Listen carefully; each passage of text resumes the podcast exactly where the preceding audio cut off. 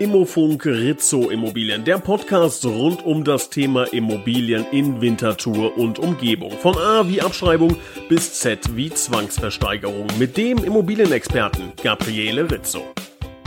Hallo und herzlich willkommen, liebe Immobilienfreunde. Hier ist wieder Immofunk Rizzo Immobilien mit einem Thema rund um das Thema Immobilien in Winterthur und Umkreis. Wir sprechen heute über das Thema richtiger Standort für Anlageimmobilien.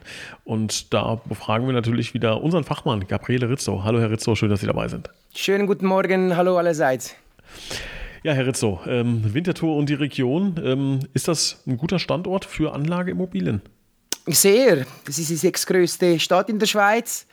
Ähm, gibt viel Arbeit. Es war früher mal die Arbeiterstadt. Heute hat sich das weiterentwickelt, es ist eine Dienstleistungsstadt geworden. Und äh, da hat es sehr große Anfragen allgemein selbstbewohnt oder auch Mietobjekte, also Investoren. Für Investoren ist Winterthur eine sehr interessante Stadt. Das kann man auf jeden Fall sagen. Was würden Sie denn allgemein sagen? Was sind denn so die wichtigsten Dinge, die wichtigsten Faktoren, auf die ich achten sollte, wenn ich in Anlagen, Immobilien investieren möchte? Ja, man sieht ein Objekt, das ausgeschrieben ist. Es gibt, äh, es gibt Objekte, die sind nur ähm, Investitionsobjekte. Das sind so ab sechs äh, Wohnungen. Das sind die, die, die meistgesuchtesten äh, Immobilien. Und wenn man sich dafür entscheidet, das Geld dort anzulegen, dann unbedingt mal die, Bausubstanz anschauen, äh, die, die, Ertragswerte anschauen, äh, die, die, die, die Mietzinseinnahmen muss man prüfen, ob diese äh, wirklich auch nachhaltig sind oder ob es da noch Potenzial gibt oder ob diese schon zu hoch sind. Und äh, das muss man schon genau ins Auge fassen. Also nicht nur eben die, äh, die, die Bauweise, die, die Renovationen, die man tätigen muss, aber auch schauen, sind die aktuellen Mietzinseinnahmen auch realistisch oder sind sie eher tief.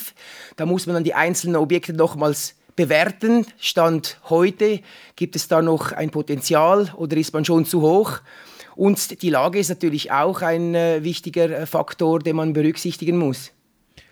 Gibt es denn so ein absolutes, ganz einfaches No-Go, das Sie von außen schon sehen? Also ich sage mal als Beispiel, Sie sagen, kein Garten oder keine, kein Balkon oder irgendwie sowas. Würden Sie dann schon sagen, pauschal, ich brauche gar nicht reingehen, äh, das Thema ist als Anlageimmobilie nicht interessant? Es gibt äh, Objekte, die, die haben tatsächlich keine Balkone und die sind schwieriger zu vermieten. Also alle Objekte, die keinen Balkon äh, haben, da wird es schwierig. Auch bei, bei den Mietern ist ein Balkon sehr wichtig.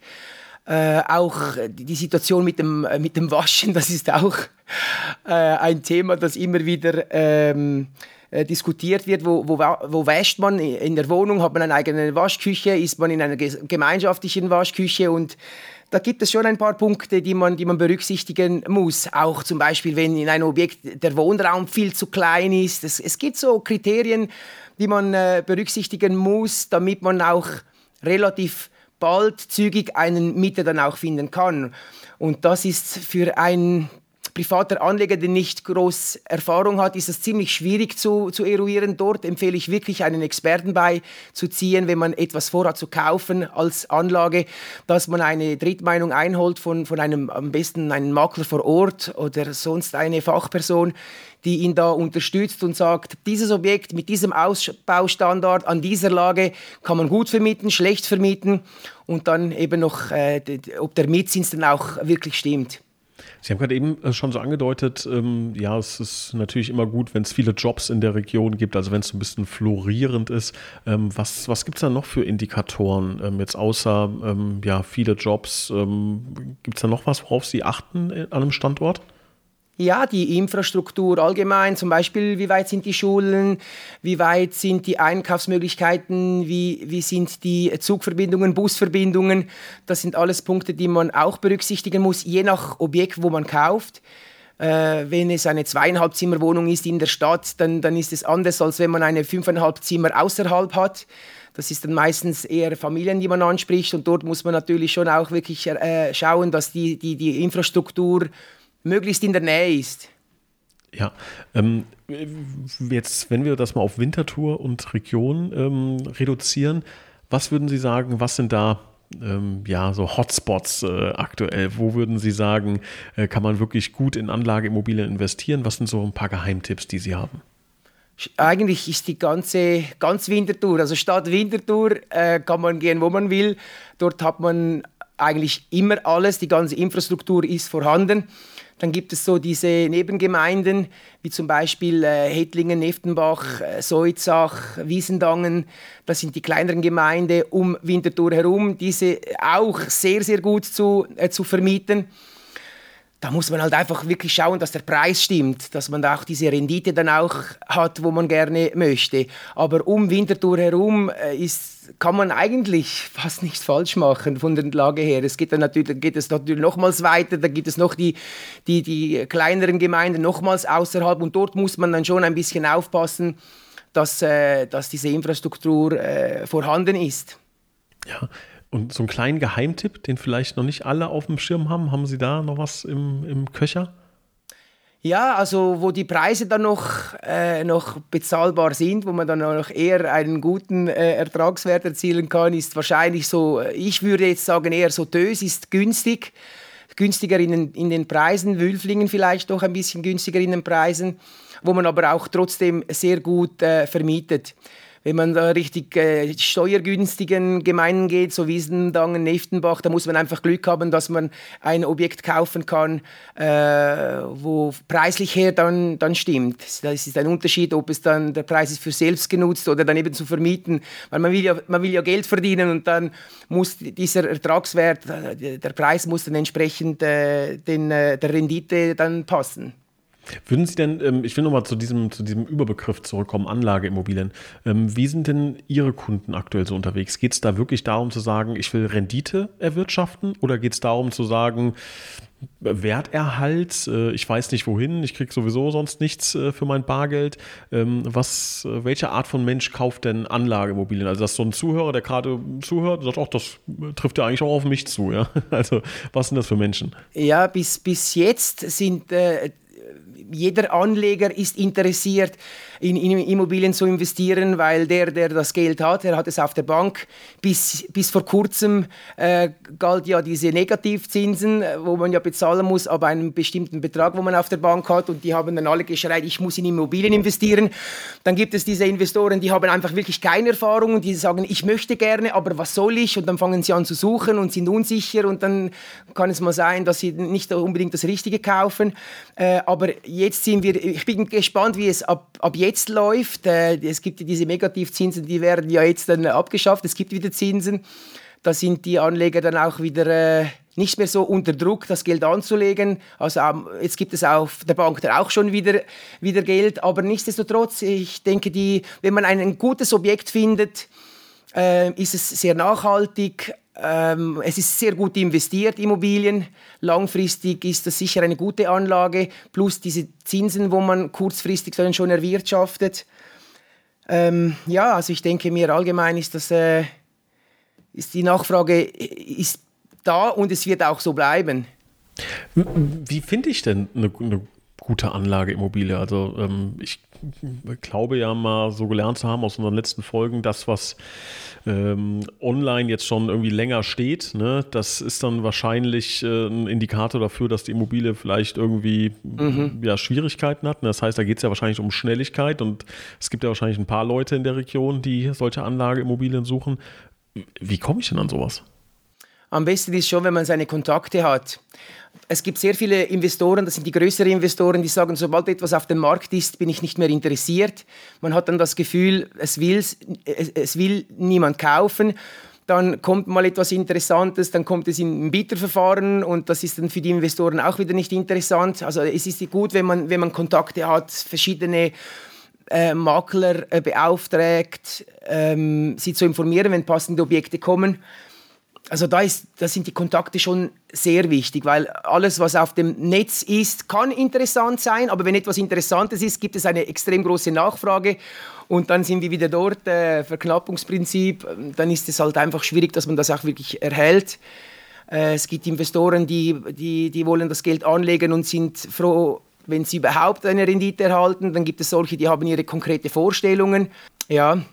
Es gibt ja, gibt ja diesen Fachausdruck Off-Market Immobilien. Mhm. Ähm, können Sie uns den ganz kurz erklären, was das bedeutet? Ja, das sind Objekte, die nicht ausgeschrieben werden. Das sind dann äh, Eigentümer, die sagen, ich möchte das nicht ausschreiben, bringen Sie mir einen Investor, schauen Sie in Ihrer Datenbank, ob Sie einen potenziellen Investor haben und dann bringen Sie den. Und das sind dann wirklich nur ganz wenige, die äh, von dieser Immobilie erfahren werden. Und äh, das, äh, das ist das Off-Market. Also man, man, inseriert es nicht offiziell in diesen bekannten Immobilienplattformen, sondern man verkauft es so quasi unter die Hand. Ja, sind das ähm, solche Deals, äh, die, dann, die dann interessant sind als Anlage oder ist das eher nicht so interessant? Die sind extrem interessant. Also da durften wir auch schon einige Mehrfamilienhäuser so verkaufen der, der Vorteil für, der, für den Eigentümer ist, es geht schnell. Der Vorteil für, äh, für uns ist, wir müssen das nicht groß ausschreiben. Wir haben unser Netzwerk, wir erstellen eine Dokumentation, wir, ähm, wir können diese dann an unseren, Auf also unseren äh, Interessenten äh, weiterleiten und oftmals kommt es dann so zu einem, zu einem Abschluss. Gibt es keinen großen Aufwand, keine großen Besichtigungstermine und äh, das sind schon Vorteile, auch für uns und auch für den Auftraggeber und vor allem dann auch für den Käufer. Dann sagt er, ah super, ich habe da keine großen Konkurrenz, der Preis stimmt. Wir, natürlich äh, prüfen wir immer zuerst diese gewünschten äh, Preise, die der Eigentümer möchte, ob diese überhaupt wirklich realistisch sind. Und wenn das der Fall ist, dann ist es äh, eine schöne Sache. Dann kann man seine seine Kundendatenbank durchachern und dann weiß man, okay, das sind diese, wo das wahrscheinlich kaufen werden. Dann gibt es ein paar Telefonate, äh, eins, zwei Besichtigungen und dann geht das Geschäft über die Bühne. Ähm, es gibt ja so ein bisschen die Theorie, dass es in jedem Business sogenannte Superkunden gibt, die, ich glaube, 25 Prozent der Kunden ausmachen, aber irgendwie für 80 Prozent des Umsatzes stehen. Ähm, worauf ich hinaus will, ich habe letztens ein Gespräch gehabt mit einem Nachlassverwalter und er hat für gewisse Dinge immer eine Person, die er anruft. Also es wird irgendwie Gold äh, hinterlassen und dann ruft er jemand an und von dem weiß er, der macht gute Preise, das ist unkompliziert, der kauft das Ding fertig. Jetzt stelle ich mir die Frage, wenn ich in Anlageimmobilien investieren möchte, macht es Sinn, vielleicht bei einem Immobilienmakler, jetzt nehmen wir mal Ritz Immobilien als Beispiel, da vorstellig zu werden, zu zeigen, ich bin in der Lage, XYZ ähm, Franken auf den Tisch zu legen und wenn Sie was Interessantes haben, kaufe ich das, um so einen Fuß in die Tür zu bekommen, um immer wieder Ihr erster Gedanke zu sein. Wissen Sie, was ich meine? Also Absolut, das, ist, äh, das passiert sehr, sehr oft. Dass wir bekommen immer wieder Mails von Investoren, die sagen, wenn sie etwas in ihrem Portfolio erhalten, eben ein Off-Market, äh, Objekt, sage ich mal, dass, dass wir diese äh, informieren äh, und so probieren, eben wie Sie sagen, einen Fuß schon mal in die Tür reinsetzen, damit sie äh, für solche Objekte auch berücksichtigt werden. Und, und ja, das gibt es das gibt's sehr viel. Also unsere Datenbank für, für Investoren, wir haben eine Datenbank für Kleininvestoren, für mittlere und ganz große.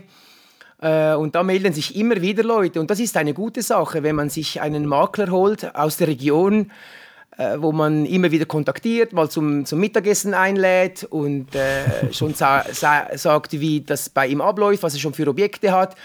Und da habe ich, also da kann man an einer Hand abzählen, das müsste man eigentlich viel öfters machen. Wir haben Investoren, die, die laden mich regelmäßig ein zum, zum Mittagessen, äh, immer wieder reinschauen und äh, so eine Beziehung aufbauen. Und wenn natürlich dann ein Objekt kommt und, und es zu dem passt, dann ist, wird der der Erste sein, wo mir in den Sinn kommt. Und wenn der Auftraggeber, der Besitzer vom Mehrfamilienhaus sagt, hey Rizzo, ich möchte das verkaufen und zwar möglichst rasch und ich möchte das nicht ausschreiben, dann nicke ich und sage, ja, ich kann ihn morgen bringen, weil ich genau weiß, was er sucht. Der, der, der, der Interessent, der erzählt mir ja, was er genau sucht. Ist er jemand, der nur Neubauprojekte möchte? Hat er es gerne, wenn es renovationsbedürftig sind?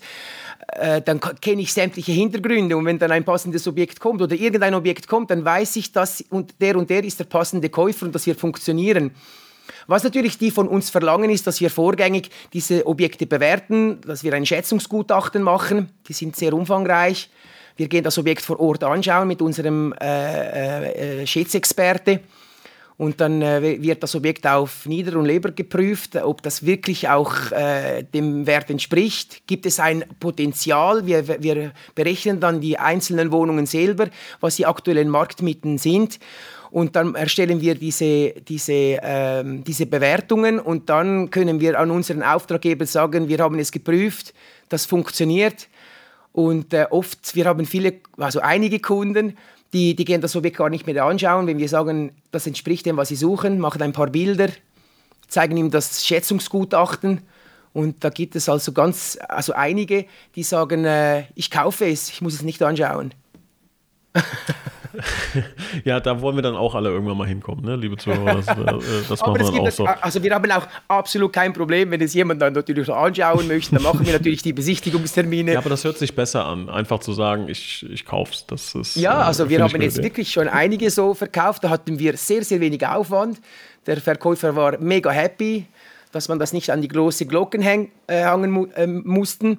Und der Käufer, der ist dann oberhappy und äh, das sind schon die ganz schönen Geschäfte, die man abschließen kann. Ich glaube halt, was viele dann nicht verstehen, ne, die denken dann, oh, so wenig Arbeit ne, und ja. der Deal ist durch. Das Problem ist aber, was die Leute halt nicht verstehen, glaube ich, ne, und deshalb muss ich dafür eine Lanze brechen, dass die Arbeit ja in den Monaten und Jahren davor passiert ist, indem man ein Netzwerk aufgebaut hat, indem man äh, ja zu diesem Treffen geht, äh, mit dieser Person zusammenkommt, da mit Ahnung und Expertise überzeugt und dann ist es vielleicht danach nur ein Anruf, um, um ein Objekt zu verkaufen, aber man darf es halt nicht auf diesen einen Anruf reduzieren. Ne? Und das ist ja. ganz wichtig, das, das verstehen die Leute, glaube ich. Das ist wie, wenn ich ähm, äh, einem Jongleur viel Geld dafür bezahle, dass ich mir fünf Minuten anschaue, wie er mit zehn Bällen jongliert. Ich bezahle ja nicht für diese fünf Minuten, sondern ich bezahle für 30 Jahre Training vorweg. Ne? Guter Vergleich. Ja, das ist absolut so. Also wissen Sie, die Dokumentation schreiben und diese Unterlagen zusammenstellen und die Besichtigungen zu machen, das ist der kleinste Teil.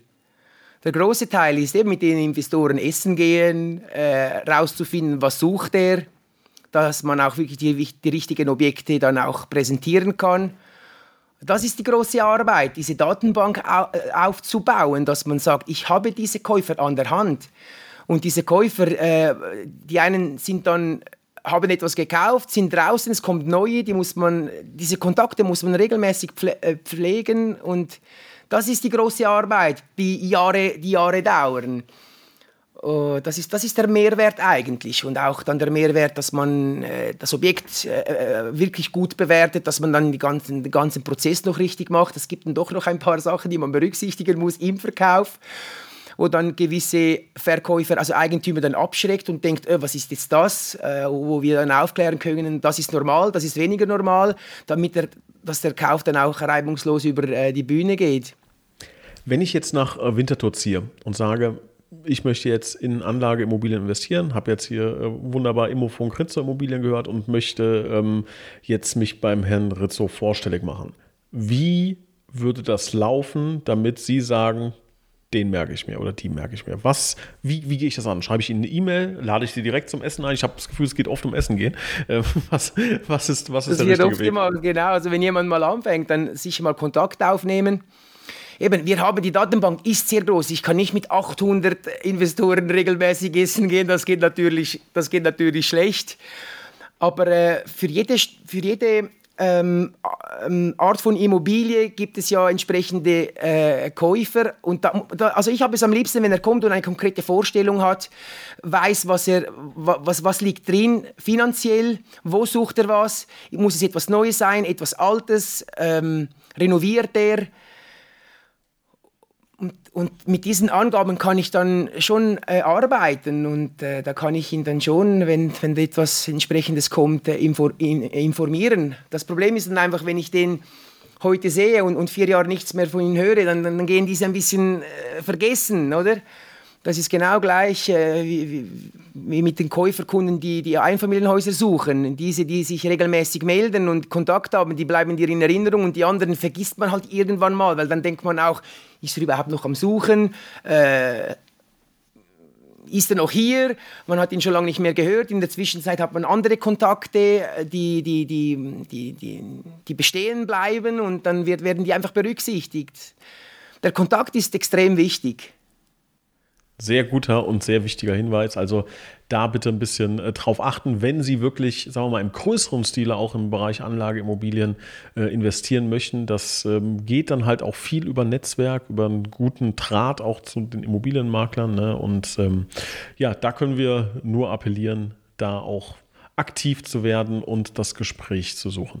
Herr Ritzo, ich äh, würde Sie mal bitten, so die perfekte Anlageimmobilie ähm, kurz zu beschreiben. Was, äh, was, was macht so eine perfekte Anlageimmobilie aus? Ähm, also ich gehe mal davon aus, ich greife einmal kurz vorweg, viel Geld, wenig Arbeit, das wäre das Ziel. Ja, wie sieht die aus, die das erwirtschaftet? Die kann, ganz, die kann ganz unterschiedlich aussehen. Es gibt zum Beispiel Investoren, die haben ein Baugeschäft und die suchen etwas Renovationsbedürftiges, etwas, wo günstig ist, aber die sie selber ähm, renovieren können, wo sie dann natürlich auch entsprechend günstiger machen können, weil sie schon äh, die Firma oder diese Arbeiten machen. Äh, für die ist die perfekte Immobilie etwas Bestehendes, wo Re renovationsbedürftig bis sehr stark renovationsbedürftig ist, wo dann der Preis entsprechend ist und diese, diese Immobilien, äh, Immobilien instand zu stellen, äh, kostet ihn viel weniger als jemand, der nicht so eine Firma hat. Für, der sucht eher eine Immobilie, die er renovieren kann. Der ist weniger auf ähm, schon bezugsbereite Immobilien äh, interessiert. Dann gibt es diese, die haben keine Baufirmen und dort ist es wichtig, dass, dass diese äh, Immobilien nicht stark sanierungsbedürftig sind, weil die sagen, ja, ich möchte jetzt, ich möchte jetzt das Geld investieren und, und möglichst lang nicht, nicht, nichts mehr investieren zu müssen, weil das ist auch eine Arbeit, die gemacht werden muss. Also je nach, je nach Käuferkunde kann die perfekte Immobilie ganz anders aussehen. Ist es eine kleine Investition? Ist, äh, es gibt auch Invest kleine Investoren, die suchen äh, Wohnungen, die sagen, äh, mir reicht eine Wohnung, äh, wo äh, nicht renovationsbedürftig ist. Und, äh, und, auch da gibt es diese, die sagen, etwas ganz Altes, am besten wirklich zum Totalsanieren, aber der Preis ist günstig, ich mache das selber. Die perfekte Immobilie, die ist wirklich ganz, kann ganz unterschiedlich sein, je nach Käufertyp. Ja, also muss sich jeder Käufer am Anfang einmal fragen, was möchte ich? Was sind, was sind meine Ziele? Was sind meine Wünsche? Ne? Also will ich viel Arbeit haben und dann vielleicht eine höhere Rendite? Möchte ich wenig Arbeit haben? Das drückt dann meistens ein bisschen die Rendite. Ähm, das sind alles Fragen, die man sich stellen muss, um dann hinten raus, ja, wie so ein Ausschlusskriterium quasi auf die ein, zwei Objekte zu kommen, die für einen dann interessant ist und sind. Und damit gehe ich dann zum Makler meines Vertrauens und sage, Herr Rizzo, ich suche ein Bauernhof beispielsweise. Ja, und dann sagen sie, haben wir zehn Stück, bitteschön.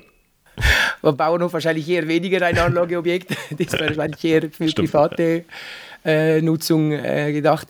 Aber das ist so, man muss mit konkreten Vorstellungen kommen und ich äh, gebe vielleicht auch meine Empfehlungen, äh, was, was, was, was für ihn das Beste ist. Oder wenn ich, wenn ich sehe, der hat von Immobilien nicht große Erfahrungen, mit dem Umbau hat er wenig Erfahrungen.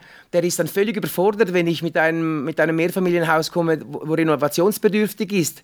Dort ist er auch dann auch extrem unsicher und der wird das dann schlussendlich auch nicht kaufen, weil er sagt, ja, wo, wo sind wir mit den Renovationen zusätzlich? Sind wir über 200, 300, 500.000?